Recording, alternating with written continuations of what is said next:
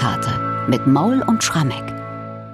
Zweiter Sonntag in der Passionszeit, Sonntag Reminiscere und auch für diesen Sonntag gibt es keine explizit bestimmte Bachkantate, weil man eben in der Fastenzeit weitgehend auch musikalisch gefastet hat im 18. Jahrhundert, also auf instrumental begleitete Kantaten verzichtet hat. Deshalb haben wir hier im Podcast heute wieder eine Kantate ohne feste Bestimmung ausgewählt, und zwar Nach dir Herr verlanget mich.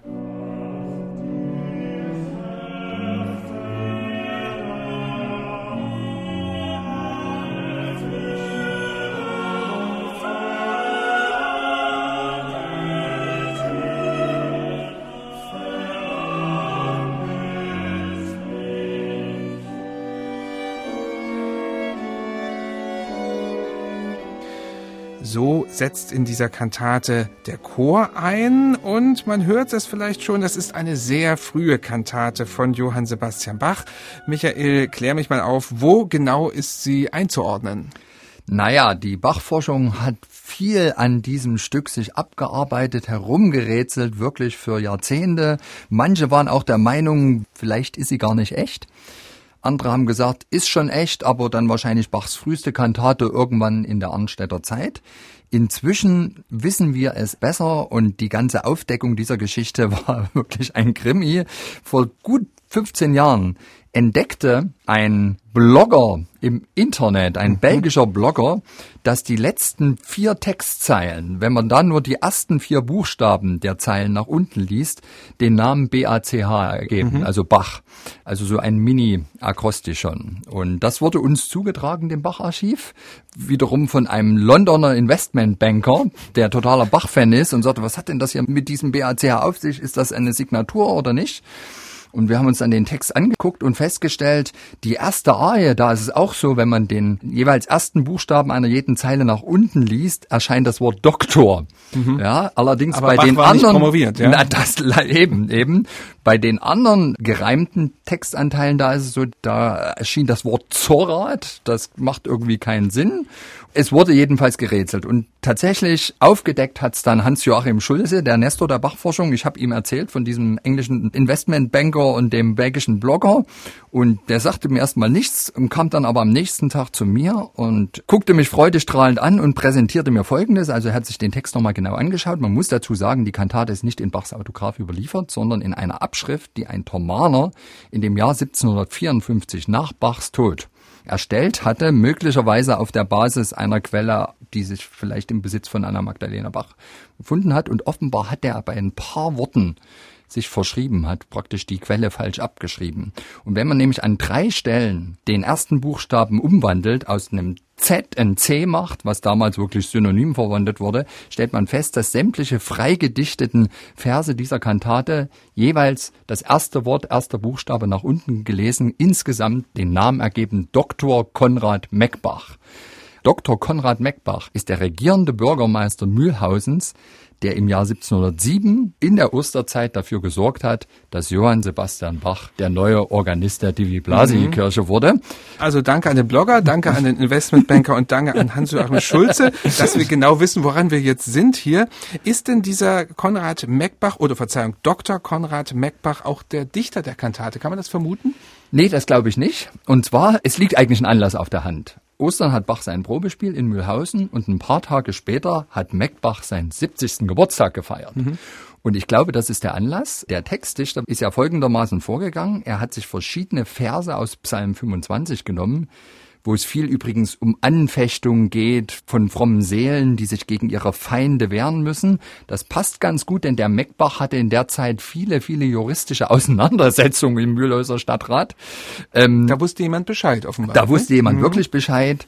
Und der Textdichter hat dann einfach zwischen diesen Psalmabschnitten dann noch Verse gedichtet, die das Ganze noch auf eine andere Art und Weise auslegen. Und ich denke, nach Lage der Dinge müssen wir davon ausgehen, das ist das Geburtstagspräsent einer Person, die wir nicht kennen, zum 70. Geburtstag von Meckbach.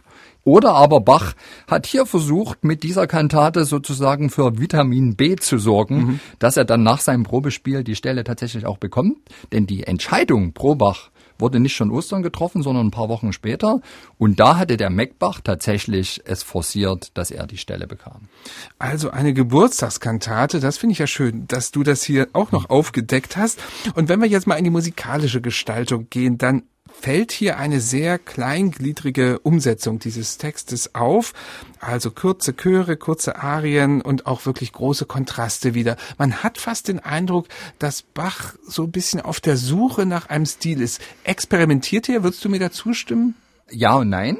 Wir müssen natürlich ein bisschen aufpassen, dass wir dieses Stück nicht bewerten auf der Basis der Stücke, die wir sonst so von Bach kennen, die weitgehend aus der Leipziger Zeit oder aus der Weimarer Zeit stammen. Das, was er hier macht, wenn man das mal vergleicht mit Vokalwerken seiner großen Idole, ich nenne jetzt mal Dietrich Buxtehude oder Georg Böhm, das ist absolut auf deren Level und die Vokalmusik des späten 17., frühen 18. Jahrhunderts, die versucht weniger in großen ariosen Figuren zu denken, sondern in kleinen plastischen Motiven, die den Inhalt des Textes musikalisch sinnfällig ausdrücken.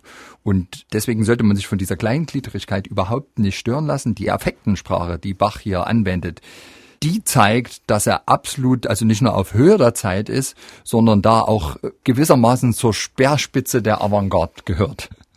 Jetzt haben wir in diesen vielen kleinen Teilen der Kantate jede Menge interessanter Stellen. Was ist für dich der musikalische Höhepunkt in dieser Kantate? Also Bernhard, alle Sätze haben etwas ganz Besonderes, aber ein atemberaubender Moment für mich ist ganz in der Mitte der Kantate ein Tutti-Satz. Leite mich in deiner Wahrheit und lehre mich, denn du bist der Gott, der mir hilft. Täglich harre ich dein. Aus Psalm 25. Und Bach musste den nun in Musik verwandeln und hat nach einem sinnfälligen Bild gesucht. Und dieses Leiten in der Wahrheit und das Harren auf die Hilfe Gottes, der mich täglich unterstützen wird. Und das alles eben in meinem Leben, dessen Ziel am Ende der Himmel ist. Und das musikalische Bild, was Bach hier findet, um genau das zum Ausdruck zu bringen, ist, wenn wir uns die wenigen Takte, sind nicht viele Takte anhören, stellen wir fest, dass von der ersten zur letzten Note durch alle beteiligten Instrumente und Sänger eine Tonleiter läuft, die beginnt beim tiefen H und hört auf beim dreigestrichenen D.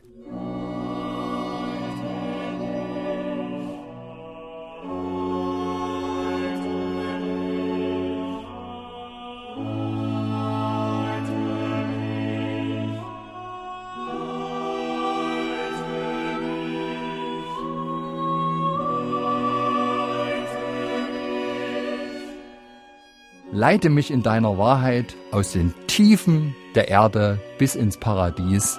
Grandios sinnfällig vom jungen Sebastian Bach in Musik gesetzt.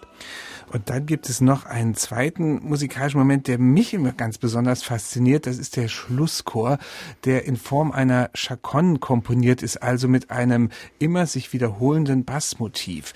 Das ist doch auch wieder kein Selbstzweck, wie ich den Bach kenne. Was hat das mit dem Text zu tun? Ja, ich glaube, hier geht's auch wieder ums ganze Leben. Ja, meine Tage in dem Leide endet Gott dennoch zur Freude. Christen auf den Dornwegen küren Himmelskraft und Segen. Bleibet Gott mein treuer Schutz. Achte ich nicht Menschen Trutz. Christus, der uns steht zur Seiten, hilft mir täglich sieghaft streiten. Letztlich ein mit jedem Tag wieder neu gültiges Motiv. Und da ist die Ausdrucksform der Chaconne natürlich naheliegend. Eine Chaconne bedeutet ja, dass auf der Basis des Bassmotivs immer wieder andere musikalische Ideen ausgebreitet werden. Also die Konstante ist das Bassmotiv und der junge Bach kriegt das wirklich hin, viele musikalisch fantasievolle Kunststücke auszubreiten, die dennoch nie Selbstzweck sind, sondern immer zum Inhalt des Textes passen. Und ich glaube, hier steckt er ganz tief in den Fußstapfen seiner großen Vorbilder, Dietrich Buxtehude, sein Großonkel Johann Christoph Bach, die haben in ihren schönsten Stücken, die wir von ihnen haben, auch immer das Stilmittel der Chaconne herausgeholt, um zu zeigen, dass sie in diesem engen Korsett eines sich stetig wiederholenden Basses kunstvollste musikalische Werke zu Papier bringen können. Und wir hören mal ganz kurz rein mhm. in das Thema dieser Chaconne.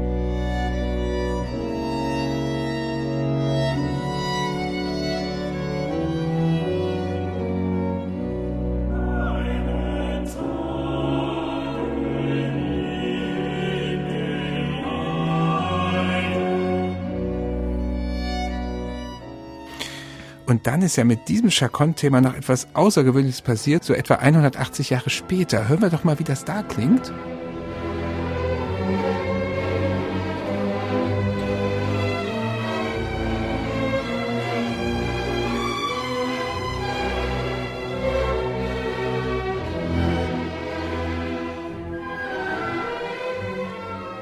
Ja, der Beginn des Schlusssatzes der vierten Sinfonie von Johannes Brahms. Auch eine Chaconne. Und welches Bassmotiv wählt er sich? Eben genau dasjenige, was der junge Bach, der 22-Jährige, in Mühlhausen entwickelt hat. Damals war dieses Stück gerade erst im Rahmen der Bach-Gesamtausgabe, die Brahms subskribiert hat, erschienen. Brahms war offensichtlich fasziniert von diesem Stück.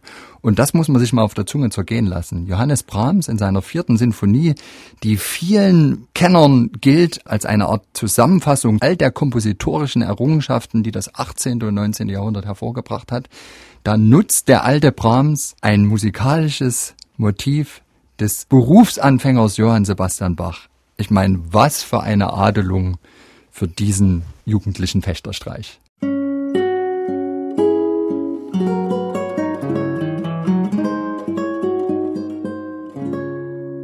MDR Classic